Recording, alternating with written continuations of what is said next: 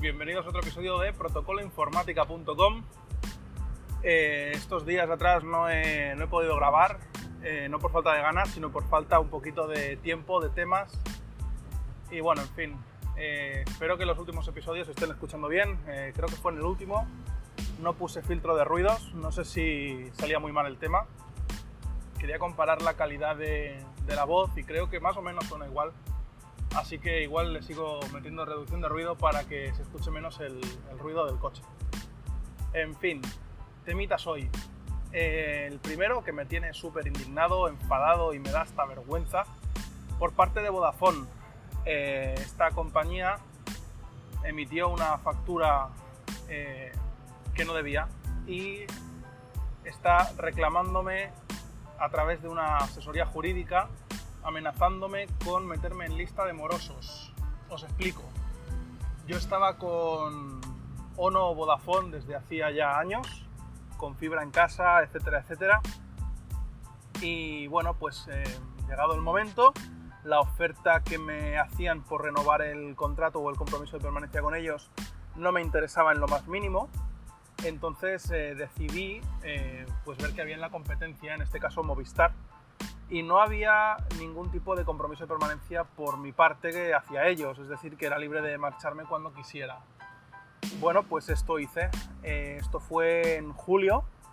Entré con Movistar el 3 de agosto, si no me equivoco.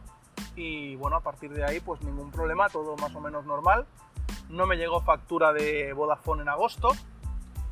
Pero en septiembre me llega una factura de 73 euros. Estos 73 euros yo pensaba que simplemente la habían liado parda y, se habían equivocado. Resulta que, que bueno, eh, así es el caso, se han equivocado, pero no por lo que yo pensaba. Resulta que esta gentuza eh, lo que ha hecho ha sido meterme en, en esta, o me quiere meter en esta lista, por el tema de no haber devuelto su router. Es decir, yo vi la factura cuando me la pude descargar en PDF y ponía que me estaban cobrando el equipo. El equipo que ya no iba a utilizar eh, porque evidentemente un equipo de esas características, primero que no lo puedes usar si no está la Mac dada de alta en sus sistemas. Así que no se lo puedes dar a nadie y que lo use tal cual. Entonces es absolutamente inservible, más allá de mero switch. Eh, aparte es un equipo malísimo. No creo que haya nadie que se lo quiera quedar bajo ningún concepto, pero bueno, el caso no es ese, ¿no? El caso es que te lo cobran sin decirte nada y yo obviamente y acto seguido lo que hice fue devolver el recibo. Devolví el recibo en el banco y les llamé por teléfono, les dije, oye mira, esto no me lo tenéis que cobrar porque a mí nadie me ha hecho que tuviera que devolver el equipo que está cogiendo polvo en el armario.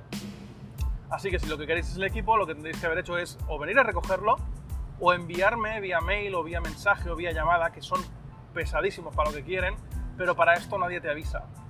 Nadie te avisa y te lo cobran y luego pues tienes que ir tú detrás.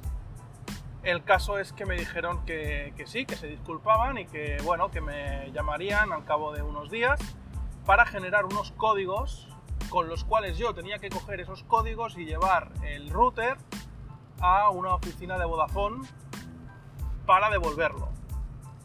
Ya no me gusta la solución, pero es la que hay. O sea, ¿de qué tengo que ir yo a llevaros un router a vuestras oficinas? O sea, ¿de qué? Pero bueno, para no darle más vueltas, les dije que vale, que me llamasen con el código y que yo lo entregaba, pero evidentemente no pienso pagar un duro por ese router. Eh, bueno, han pasado los días y esta mañana a las 7 y media recibo una llamada de una chica muy, muy, muy alterada de alguna manera, diciéndome que, que bueno, que había pasado esto, que yo estaba eh, pendiente de un pago, etcétera, etcétera. Yo le he hablado muy cordial y más de esas horas que estoy medio dormido aún. Y, le he comentado que bueno, que yo había llamado a Vodafone y que estaba pendiente de esos códigos, que a ver qué pasaba. Total, que esta chica me pone en espera y me dice que lo va a confirmar todo y que ahora me dice algo. Bueno, pues me tiene en espera no sé cuántos minutos y cuando vuelve me dice que es que hay una incidencia informática y no puede consultar sobre qué es mi factura. O sea, que primero me llamas amenazándome con meterme en una lista de morosos y luego me dices que encima no puedes saber de qué es la factura que yo te estoy diciendo que es de un equipo que tengo, que quiero devolver y que no he podido devolver porque Vodafone no me ha dejado devolverlo. Primero no me ha avisado y luego no me ha dejado, porque no me ha dado los códigos. Entonces eh, le digo que me parece una vergüenza que ya anden con amenazas de buenas a primeras sin saber de qué. Y bueno, me ha dicho, ah, sí, no sé qué, no sé cuántos me ha dado evasivas y me ha dicho, te llamo en 15 minutos cuando tenga el sistema arreglado. Bueno, eso ha sido a las 7 y media de la mañana, son las 6 y cuarto de la tarde y todavía estoy esperando la llamada. Así que cuando he colgado con esta mujer, después de decirle que no les pienso pagar un duro, obviamente, ya me puede meter en la lista que le salga de las narices, he llamado a Vodafone. Eh, me atiende la típica chica que no es de aquí, eh, no es por ser racista, pero, pero es que siempre te atiende alguien de Latinoamérica. Yo no sé si es que le sale, supongo que sí, la mano de obra más barata allí. Eh, siempre, no sé por qué, pasa con ellos, cuesta entenderse un montón y cuando por fin consigue la chica entenderme y, me dice que sí, que va a verificar para generar esos códigos y que yo pueda ir a devolver ese equipo, resulta que, oh, hay una incidencia informática. Y claro, si hay una incidencia informática no te puedo atender hasta las 3. Qué casualidad que justo hasta las 3 hay una incidencia informática. Total, que como evidentemente esas horas estoy trabajando, pues todavía no he llamado. En cuanto que llegue a casa llamaré y ya os contaré cómo acaba la historia, pero desde luego me parece una vergüenza por parte de Vodafone que se ande con amenazas por una mierda de equipo que ni siquiera te avisan de que tienes que devolver ni te dan los medios para devolverlo, porque yo no me puedo, que yo sepa, ir a una tienda de Vodafone y decir, oye, toma, esto es tuyo, métetelo por donde te quepa y dejadme en paz. Eh, eso sí, cuando les dije que me iba y que hacía una portabilidad hacia Movistar, recibí, sin exagerar, como 14 o 15 llamadas de su servicio de calidad y de bajas, haciéndome ofertas para que me quedara con ellos. O sea, para eso sí se acuerdan de llamarte. Pero para decirte, oye, que si te vas, tienes que devolver el router, eso no te lo dice nadie. Igual te lo dicen esa letra pequeña que tienes que leer de 4.000 páginas que no se lee ni Dios. Igual ahí lo pone, no lo sé. La cuestión es que cuando te envían los mensajes de que te estás dando de baja, te dice, oye, métete en esta URL que te voy a decir qué servicios te quedan con nosotros por ver si tuvieras que pagar algo, etc. Y tú te metes ahí, como fue mi caso, y ahí no había nada. Entonces, si ahí no hay nada, ni me avisa de nada en ningún sitio, algo visual, algo realmente útil, que no sea una letra pequeña tamaño 4 en una hoja perdida del contrato, pues obviamente yo no tengo ni idea de que tengo algo pendiente con ellos. Y después de un mes de no haberme cobrado nada, al mes siguiente me generas esta factura por un equipo, pues hostia, cuanto menos eh, disculparse y poner los medios ipso facto para que el cliente en un futuro pueda plantearse el hecho de volver con vosotros si no está contento con el operador actual. Que además, pues es una cosa que yo ya tenía pensada según lo que pasase con Movistar de aquí un año. Bueno, pues están haciendo puntos para que ni, ni, vamos, ni de coña vuelva con ellos. Y me diréis qué pasa con más operadores. Es posible, a mí me ha pasado con ellos. De hecho, no es la primera vez que tengo litigios con Ono, aunque ahora sea Vodafone, da igual.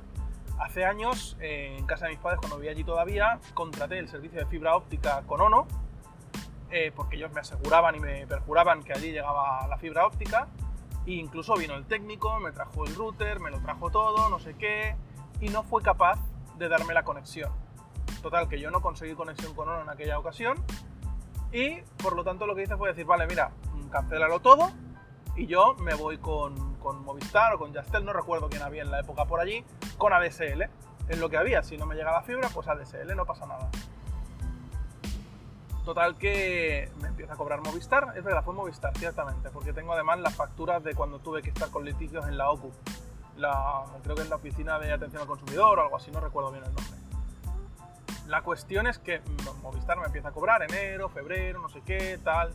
Y de repente me empiezan a llegar eh, cartas amenazadoras de un bufete de abogados diciéndome que estoy debiendo un pastizal a ONO y que asciende a no sé cuántos eh, cientos de euros y que si no los pago antes de no sé cuánto, pues que me van a meter en no sé qué listas y que me van a denunciar a no sé dónde. Total, que al final, después de no pagar un duro, evidentemente, de irme a la atención al consumidor y de presentar facturas de Movistar de los mismos datos y escritos de conforme no me habían llegado a dar servicio nunca porque nunca me dieron fibra ni nunca me dieron fijo, me estaban pasando unas facturas que, que no son reales, o sea, hay una descoordinación entre departamentos brutal en estas empresas. Después de un año de litigios y de para arriba y de para abajo y con amenazas y llamadas incesantes telefónicas, con amenazas y con ninguna explicación, al final me dieron a mí la razón y no tuve que pagar un duro pues no me cuesta nada hacerlo otra vez si hace falta, pero no se van a llevar un céntimo que no les corresponda. Así que bueno, hasta aquí el tema de, Vodafone. Ya os, acabaré de contar cómo acaba la, la novela esta, el culebrón, porque vaya tela. En fin, eh, a otra cosita, eh, esto es una ya buena noticia. Eh, bueno, Android cumple 10 años, Google lo está celebrando por ahí y yo os quería contar un poquito cómo había sido pues, mi historia con Android, ¿no? Porque lo he estado recordando esta mañana con un poquito de nostalgia, porque yo no empecé de cero con Android.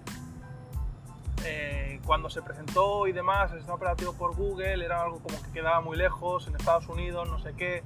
Y la verdad es que no le hice mucho caso. Yo en aquella época era, era fan de Nokia, me encantaban los teléfonos que hacía Nokia y Sony Ericsson por aquella época me quise cambiar de teléfono y me compré un Nokia N97, el último que llegó, o de los últimos que llegaron con el, con sistema operativo Symbian.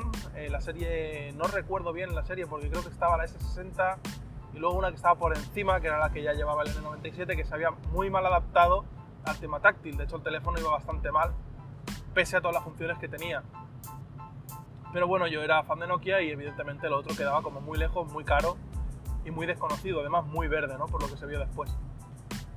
Pero seguimos hacia adelante en el momento en el que yo finalmente me compro un eh, Sony Ericsson W995, aquellos que iban con Wallman y eran más un future phone que otra cosa, ¿no? Tenía una pequeña aplicación para YouTube y algunas aplicaciones así pequeñitas, tenía wifi, podéis hacer tethering, esas cosas, ¿no? No deja de ser un teléfono, muy buen teléfono, pero no deja de ser un teléfono. Entonces, eh, por H por B, a mí me dio por intentar o por leer eh, libros electrónicos. Entonces, para leer libros electrónicos tenías dos opciones, o un e-reader o una tablet. Yo pensé, ostras, un e-reader está muy bien, valía una pasta en aquella época también, pero claro, la libertad que te da una tablet, ostras, a nivel de, claro, ya empezaba un poco a surgir todo este tema, ¿no? De poder ver cosas en internet, Además, como sabéis, yo estoy suscrito a un montón de blogs ya en la época. Y, claro, tenía mi lector de feeds, en aquel momento era Greader. Y, ostras, iba, iba muy bien. Entonces, pues decidí en lugar de comprarme un e-reader, comprarme una tablet que podía usarla para leer los ebooks y además eh, tenía la posibilidad de, bucear por internet. Así que mi primera andada con Android fue una tablet de Arcos, esta marca francesa, no recuerdo si era Arcos 10 o una cosa así, era una Arcos, si no mal recuerdo, de 10 pulgadas o de 7 pulgadas, la verdad es que no me acuerdo muy bien. Y llevaba la versión de Android 1.5, Cupcake. Eh, apenas podías hacer nada, era súper inestable, no tenía OTG, bueno, una serie de cosas que dije, madre mía, que me he comprado, ¿no? Total que la devolví. Quedé espantado de Android y quedé espantado de, de, lo que era el mundo de las tablets. Seguramente igual no hice la mejor compra, pero era la que me podía permitir en aquel momento. Y eso compré. Entonces, viendo el percal, dije, ostras, pues en lugar de comprarme esta, me compro la pequeñita, creo que era de 5 pulgadas, la Arcos 5, pero tenía una particularidad y es que llevaba Android 1.6. Como sabéis, el tema de las actualizaciones de Android no va muy fina, pues en aquella época menos, y los fabricantes pues no eran muy duchos a la hora de actualizar dispositivos, así que si yo me había comprado una tablet con Android 1.5, así se iba a quedar. La de 1.6 sí que me la quedé, estuvo conmigo bastante tiempo, recibió algunas actualizaciones de aplicaciones, ya se podían hacer más cositas y a pesar de que no era muy grande, pues las 5 pulgadas en comparación con las 3 pulgadas que tenía mi móvil, pues eran, eran decentes para poder leer. Y bueno, la estuve usando gran tiempo, así que contento con ella. Hasta que al final dije, ostras, quiero algo más grande, quiero algo realmente bueno algo que se pueda usar muy bien, ¿no? Pero todavía no había teléfonos decentes con Android por aquí. No sé si había salido ya el Nexus One, yo me, enteré más tarde. La cuestión es que me compré la primera Galaxy Tab. Vendí la Arcos y me compré la Galaxy Tab. La primera, la GTP 1000, creo, se llamaba o algo así. Una burrada de 7 pulgadas en la cual incluso podía recibir llamadas, tenía 3G. Eh, tenía Android 2.2 Froyo, si no mal recuerdo, y funcionaba estupendamente bien. Lo que sí que es cierto es que la tablet no estaba en absoluto adecuada al sistema operativo, o sea, era como tener un móvil más grande, ¿no? Lo que pasa es que para lo que yo la quería, que era leer mis feeds de, blogs y, y, internet y libros, pues iba estupendamente. La batería era bastante decente, o al menos yo la recuerdo bastante decente, y por lo demás, pues muy bien, ninguna queja. Eh, siguió pasando el tiempo, yo seguí con mi móvil cuando necesitaba, porque eso sí, eh, la tablet eh, no tenía datos normalmente porque a pesar de poder recibir llamadas, yo no tenía una segunda tarjeta, si la tenía tenía que gastar datos y demás, entonces acababa haciendo tethering con el teléfono, que es donde tenía la tarifa de datos, y la tablet, la, la SIM la usaba para llamadas. Así que al cabo del tiempo vi la potencia de Android, lo que prometía con Froyo, y salió el Nexus eh, S, que era a la par del Galaxy S de Samsung. Era un telefonazo en la época, tenía los mismos recursos eh, que el Galaxy S. Tenía, de hecho estaba fabricado por Samsung, salieron dos versiones, la que llevaba pantalla OLED y la pantalla LCD. Aquí en Europa llegó la de LCD y bueno, cuando compré ese teléfono decidí vender la tablet para poder sufragar un poquito el coste del, móvil, que no recuerdo si costó 500 pues, y pico euros en un phone house. Muy contento, de hecho el Nexus S aún lo conservo. Empezó con Gingerbread, la versión 2.3 si no mal recuerdo, de Android y creo que llegó a Ice Cream Sandwich, si no mal recuerdo. No sé si llegó a Jelly Bean, no estoy seguro si llegó a la 4.1. Pero bueno, el teléfono en general fue muy bien y ahí explotó ya Android en, lo que es mi mundo y ya no quise otra cosa, ¿no? Sí que es verdad que me planteaba un iPhone, me lo he planteado muchas veces, pero nunca he acabado de convencerme ni económicamente ni a nivel de sistema, porque como sabréis, en los primeras, las primeras versiones de iPhone el sistema operativo capaba un montón de cosas, no podías ni compartir una foto por Bluetooth, eh, bueno, una serie de cosas que Android pues te lo permitía hacer todo, ¿no? Yo como, como friki, como geek y, tal, pues me, me, gustaba trastear todo lo que se podía con un teléfono. De hecho era de los primeros que tenía NFC, si no el primero, en Android digo, y poder compartir una foto simplemente acercando el teléfono o la ubicación de, un mapa o la aplicación de turno, que tú, si, el amigo de turno no tenía la aplicación que tú le estabas eh, acercando, automáticamente le enlazaba con el Play Store para descargar la aplicación. O sea, para mí eso era vamos, futurista total.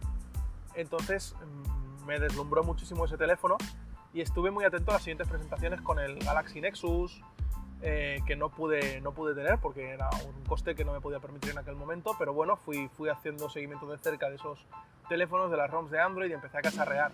Empecé a instalar ROMs que no eran oficiales, eh, CyanogenMod por supuesto, entre otras muchas, que traían versiones del sistema operativo antes que Google las liberase para esos teléfonos.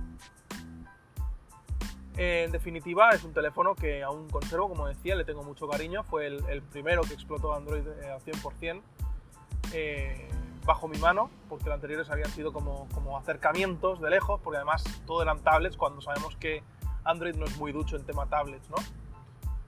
Después del eh, Nexus S que conservé hasta la salida del Nexus 4, el Nexus 4 lo cogí como, vamos, como si fuera oro era un teléfono que cuando salió aquí costó muchísimo de conseguir, eh, se acababan en minutos. Lo compré en la, Google Store porque ya no había esa distribución que había habido con los anteriores, que tú podías ir a un The Phone House y comprarte el Nexus S, pues con este ya no pasó, no, no estaba disponible, de hecho no lo, creo que no lo llegó a estar nunca. Y creo que lo conseguí por marzo, por marzo por ahí del año que salió, que salió a finales, pues al año siguiente, no sé si fue en 2014, en 2013, no recuerdo bien. Eh, pues lo compré. Me llegó a mí, a mi mujer, nos compramos dos. A nivel estético me pareció absolutamente bestial en comparación con lo que se estaba haciendo hasta la época, porque tenía cristal por delante y por detrás, tenía este bisel como gomoso que no se resbalaba demasiado. Tenía una cámara cutrecilla, pero bueno, al fin y al cabo yo en aquel momento pues las cámaras me daban más igual, pero tenía Android puro, funcionaba súper fluido. Tenía carga inalámbrica, que eso era pues, más futurista ¿no? que lo que habíamos hablado antes del NFC que mantenía. No era resistente al agua, pero, pero funcionaba súper bien. Al final, mediante firmware, le metieron el Bluetooth eh, Low Energy 4.0. Llegó a Lollipop eh, con la versión de Android 5.0. No sé si llegó a la 5.1, no estoy seguro. Es un teléfono que también conservo, tengo su bumper oficial también. Y, además no tiene una rayada, de hecho está funcionando, tiene una, una, bueno, tuvo una custom room, tuvo varias porque seguí cacharreando con ese teléfono a más no poder. Y, me encantó. O sea, es un teléfono absolutamente brutal y que aún incluso de contingencia lo he usado de vez en cuando. O sea que en realidad el, teléfono está ahí y funciona igual y tiene batería y demás, aguanta la batería como Dios. Y bueno, pues eh, de los mejores teléfonos que he tenido en, en su época, vaya. He aguantado mucho tiempo el Nexus 4, cuando ya estaba para cambiar eh, salieron los Nexus, bueno, salió el Nexus 5, que ese ya a mí no me gustó estéticamente, aunque fue de los que más ha vendido. Luego salió el Nexus 5X, que no me gustó nada, y salió el Nexus 6P. no me acabó de convencer tampoco. No lo tuve, al principio no lo tuve, el 5X no lo tuve tampoco, se lo compré a mi hermana que me pidió una recomendación. Y yo eh, en esa época pues estaba mirando a ver qué había en el mercado porque no me convencía demasiado. No me había gustado, o sea, a pesar de que el Nexus 4 fuera un gran teléfono para mí, la construcción y algunos detallitos como el altavoz y demás historietas, eh, la construcción que hizo LG no me gustó nada. No quería repetir con el Nexus 5 eh, X, que era de LG también, y el 6P me parecía muy mazacote, creo que lo fabricaba Huawei, pero bueno, luego llegamos. Entonces Samsung pegó un volantazo, porque el Galaxy S5 era una castaña, plasticucho con ese intento de piel sintética en la parte trasera, eh, esos cromados cutres que parecía un móvil chino, vamos, directamente el chino, pero el chino malo, no, no de los que hacen hoy día. Y, vamos, no, me, no se me ocurría a mí comprar eso ni, ni, vamos, no lo quería ni regalado. Pero, pero presentaron el Galaxy S6 y como todos sabéis, el Galaxy S6 pegó un giro de 180 grados a lo que era Samsung hasta el momento. Se había criticado el tema de el tema del material, cambiaron la porquería de plástico por aluminio y cristal, que además tenía protección Gorilla Glass, no recuerdo qué versión, si la 3 o la 4, no, no sé por cuál iban. El tema de la interfaz eh, la habían rebajado mucho, a pesar de que TouchWiz seguía estando ahí y daba un poco por saco. Pero tenía una buena cámara, para la época era una buena cámara, seguro que había mejores, pero no era, no era malo. Y bueno, tenía, tenía sensor de infrarrojos, tenía una serie de cositas que, que, bueno, a mí me gustaba mucho a nivel también estético. En fin, era un teléfono que había dado un giro y se le había, nos habían ofrecido todo lo que se le había pedido a Samsung que nos ofreciera. Entonces lo compré. Y contento, más contento que, que vamos. Pero en aquella época ese teléfono tenía 2450 mAh de batería, diría, igual me equivoco de algún número arriba abajo, y se quedaba corto. O sea, a mí para el día a día me iba bien, pero había días concretos que el teléfono no me aguantaba la jornada y era un rollo cada día, o casi cada día, tenerlo que cargar dos veces. Entonces me, me agobié bastante con el teléfono por el tema de batería, a pesar de que el resto me gustaba, en la tienda de temas de Samsung y demás, lo acabé vendiendo. Lo acabé vendiendo, entonces ¿qué alternativa tenía en aquel momento? Pues Nexus. Yo siempre había sido de Nexus, pues me tiré a la piscina, me compré un Nexus 6P era un paso al lado, no era un avance, de hecho eran contemporáneos. Y el, Nexus 6P, una vez en la mano, sí que pesaba más, era más grande, pero una vez te acostumbrabas, las 5 pulgadas y media eran una gozada al lado de las 5,1 del Galaxy S6. Los dos altavoces frontales se escuchaban fenomenal, a pesar de que el S6 tenía un buen altavoz, a la hora de jugar, a la hora de, ver vídeos en internet y tal, en el 6P le daban mil vueltas, así que no, no, no había color en ese sentido. Sí que es verdad que Hablando de color, la pantalla del Galaxy S6 era mejor, la cámara era mejor, o estaba a la altura más o menos.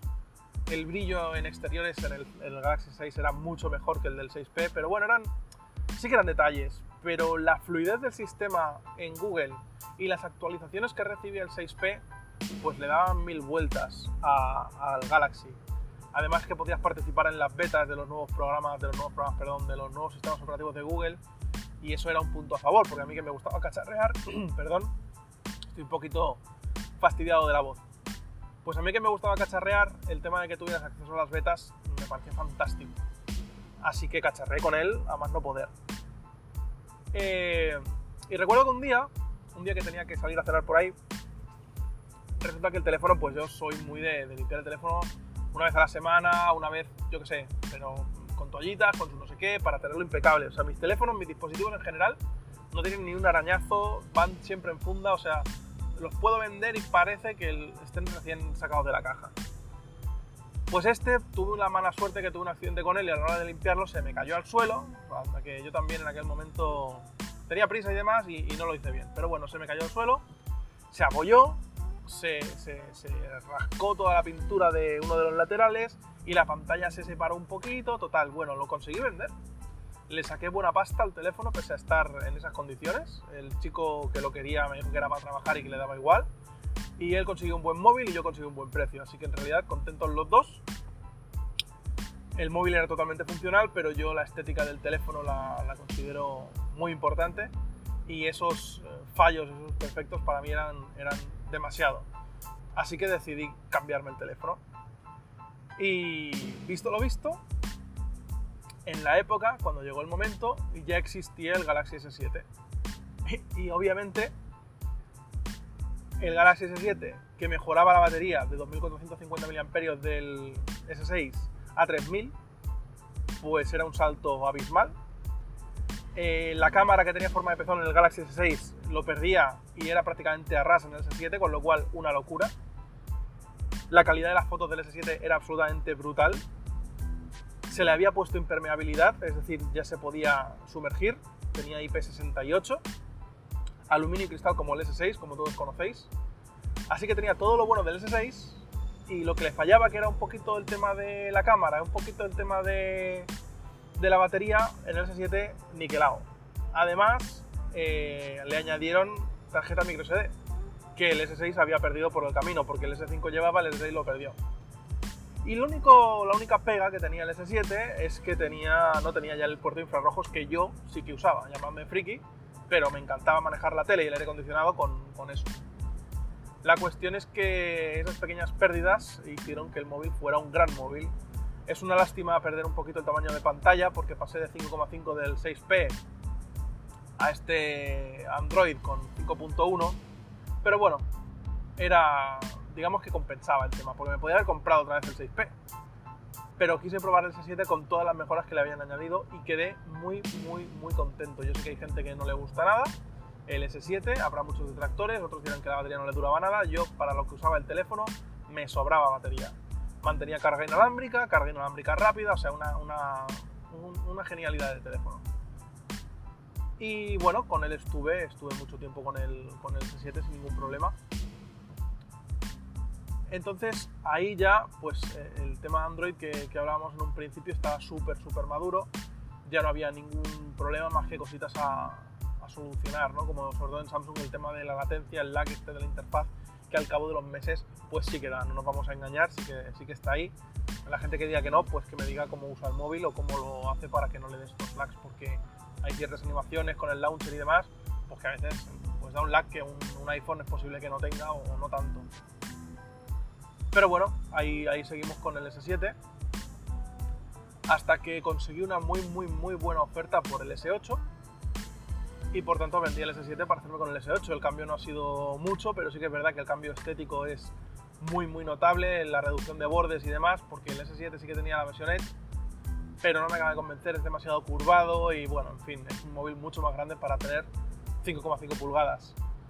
El, el, mío tiene 5,8 y es del mismo tamaño que un 6 Edge, o sea, que un 7 Edge, perdón. Con todas las mejoras que ha tenido, como el tema del, del botón inicio y demás, así integrado bajo la pantalla, con el sensor de presión, la verdad es que está, está muy conseguido el S8, a nivel estético sobre todo, y viendo los teléfonos eh, que, que Google abandonó, los Nexus, y que se dedica a sacar estos píxeles que son una especie de, de pseudo gama alta, porque el precio es de gama alta, pero las especificaciones a mí me parecen más de lo mismo, además me parecen feísimos y faltos de personalidad. Ahora el último Pixel 3 XL lleva hasta un notch, que tú dices, ¿para qué lo quieres? Porque tienes una barbilla abajo que dices, madre mía. Pero bueno, eso es otro, otro tema a cantar. Y bueno, pues ahora tengo el S8, el S9 no me interesa para nada porque las mejoras que lleva, pues francamente no me interesa pagar un duro por ese teléfono. Pero está al caer el S10. El S10 saldrá en marzo abril del año que viene. Tiene una pinta muy muy buena y yo ya estoy ahorrando para pillarlo porque aparte de que vendrá con, con Android 9 y he visto ya toda la evolución que ha hecho Samsung y demás, los Pixel no me convencen lo más mínimo. Aparte salen con lo último del mercado pero a final de año, con lo cual en pocos meses los siguientes teléfonos van a tener algo totalmente mejor. Mejor RAM, mejor almacenamiento, mejor CPU, mejor en el sentido no de capacidad, que eso ya pues puedes comprarte un píxel más grande o, menos grande, pero sí de velocidad. Y Samsung en eso sabe lo que hace. Como de momento no hay muchas más alternativas, seguiremos tirando de Samsung. A ver, a ver qué nos presenta. Yo tengo mucha fe puesta en ellos por el tema de los últimos rumores que dicen que va a tener sensor de voy a tirar integrado bajo la pantalla, que va a tener las cámaras frontales bajo la pantalla. En fin, un teléfono absolutamente brutal. A ver qué, nos acaban presentando, espero no arrepentirme y poder comprarme un teléfono como Dios manda. Bueno, y hasta aquí el tema de, de mi historia con Android, mis teléfonos móviles en general. Eh, seguimos con Samsung. El tema es que, como sabréis, tuve un Gear S3 con la promesa de NFC y poder hacer pagos contactless, como ya se podían hacer con el teléfono. De hecho, esto vino con el S6, aquí en España llegó con el S7 y obviamente continuaba con el S8, S9 y demás. Eh, el Gear S3 desde que salió y hasta ahora mismo no es compatible con los pagos NFC en España. El Samsung Pay no, no está habilitado.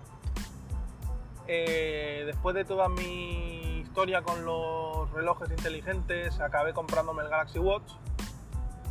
Eh, y hoy me llega la notificación, bueno, lo he leído en sataka.com, y me ha llegado la notificación de que a partir de hoy, de ahora mismo, ya está disponible Samsung Pay en el Galaxy Watch.